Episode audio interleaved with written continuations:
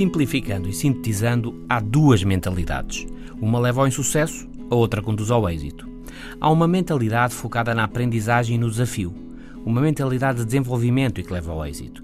Mas há também a mentalidade fixa, preocupada em não cometer erros e focada em como somos julgados pelos outros e que leva ao insucesso.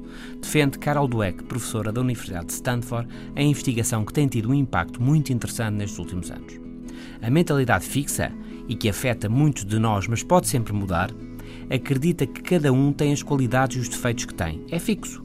E o grande desafio é provar aos outros e a nós mesmos que somos bons, de qualidade e que vencemos. Acaba mal, porque ninguém vence sempre.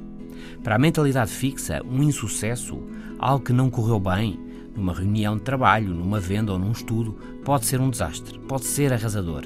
Falhei e a suspeita cresce. Talvez não tenha a qualidade que pensava. E depois vem a conclusão: o melhor é não arriscar mais, defender-me e jogar pelo seguro. Não ajuda, mas também não é assim.